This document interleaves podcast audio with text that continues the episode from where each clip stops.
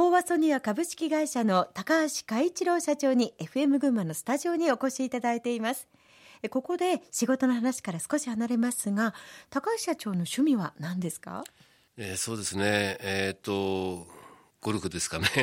好きな身ですけれども。はい。大体年間70ラウンドぐらいはしますかね。70ラウンド？ですか、はい、はい、結構な数ですね。そうですよね。冬ってどうするんですか？あ冬も全然やります。体力作りとかではなくて本当に純粋な趣味でお好きということですか？いやいやいややっぱり冬はそんなにスコアメイクにこだわりませんので、うん、体普段動かさないんでまあゴルフで、えー、歩ってラウンドするというのが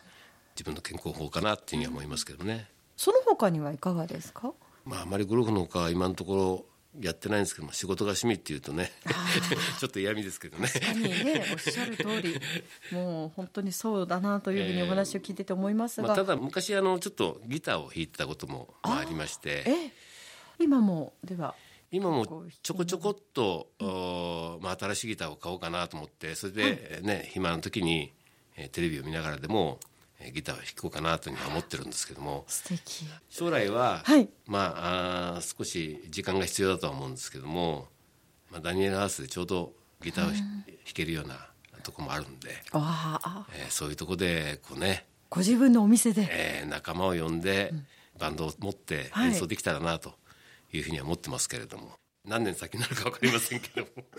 いやでも素敵なね こう夢であって、えー、であの聞くところによりますとサザンオールスターズと同時期に青山学院大学に在学していたそうですね、はい、あそうなんです。当時のことよく覚えてますよね、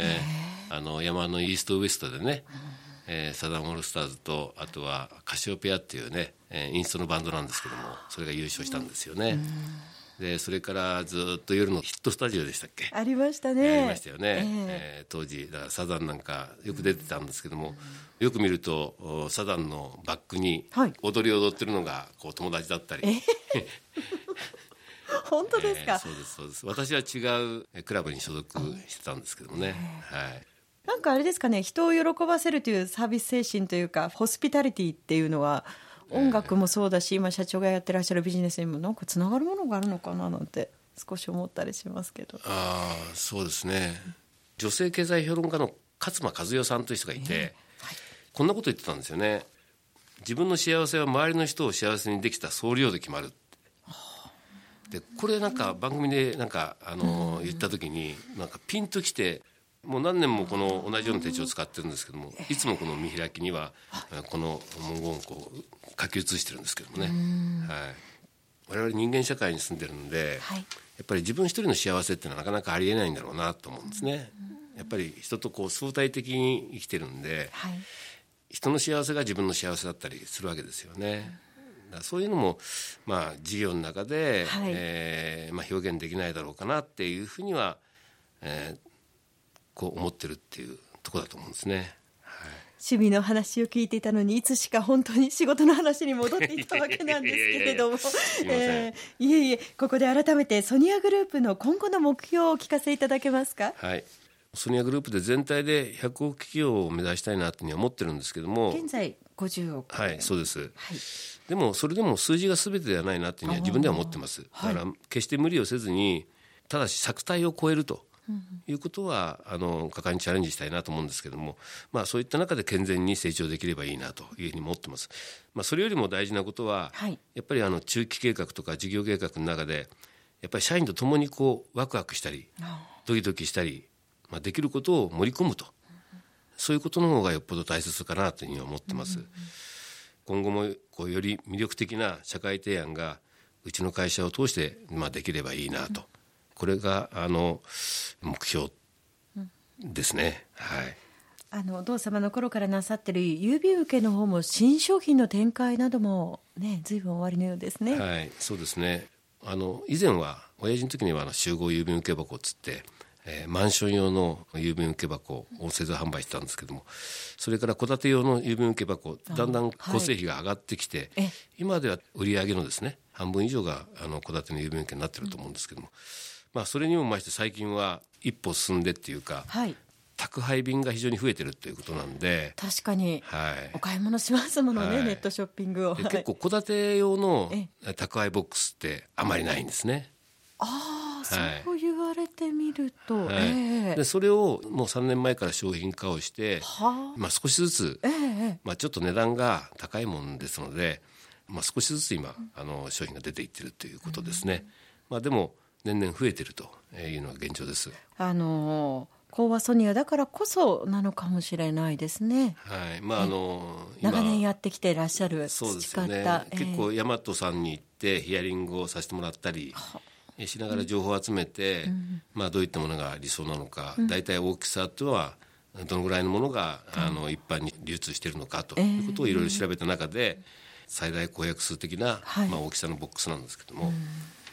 それを、まあ、作って宅配ボックスということで商品化をさせてもらいました。まさに動きが本当に早いですし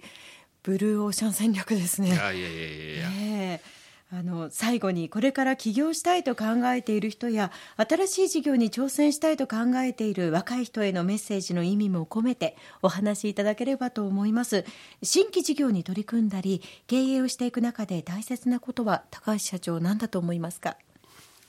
まあ、今まで、えーここまで来れたのも、やっぱりあの取引先の方々あるいは社員またはその自分を取り巻く多くの方々のおかげだっていうふうには思ってます、まあ、たまたま運よくここまで来れたというふうに、あの思ってます。自分の力で来れたのかなっていうのもみじんも思ってません。自分の力は本当にたったの2%と、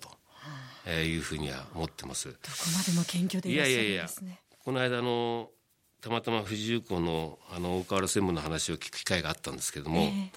特に必要なことは謙虚さと緊張感というふうに言っておりました、まあまさしくこういった謙虚さと緊張感を失った時が自分がダメになる時だなと自分の会社が滅びる時だなというふうに感じてます。今まで私が説明してきたことは借り物で自分の言葉なんか一つもなかったと思うんですけどもまあでも人が教えてくれたことにこう耳を傾けるっていうことができれば、ええこう自分に生かせるんだなというふうには感じてます。まあ、ぜひあの自分の周りのその人間関係を大切にしてもらいたいなというふうには思いますね。はい。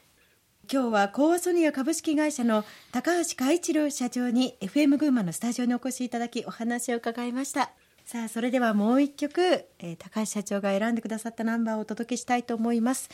ギターをお弾きになるという高橋社長、さあおしゃれな選曲が飛び出しますね、えーこれはどのような曲でしょうか？バックミュージシャンに名うてのあの世界的なミュージシャンがついてましてデビッド・サンボーンとかギターで言えばラリー・カールトンとかピアノで言えばジョー・サンプルとか有名なミュージシャンが出てます。素晴らしい音と歌を聴いてほしいなというふうに思いますそれではお届けしましょう。マイケル・フランクスでアントニオズソング。今日はどうもありがとうございました。どうもありがとうございました。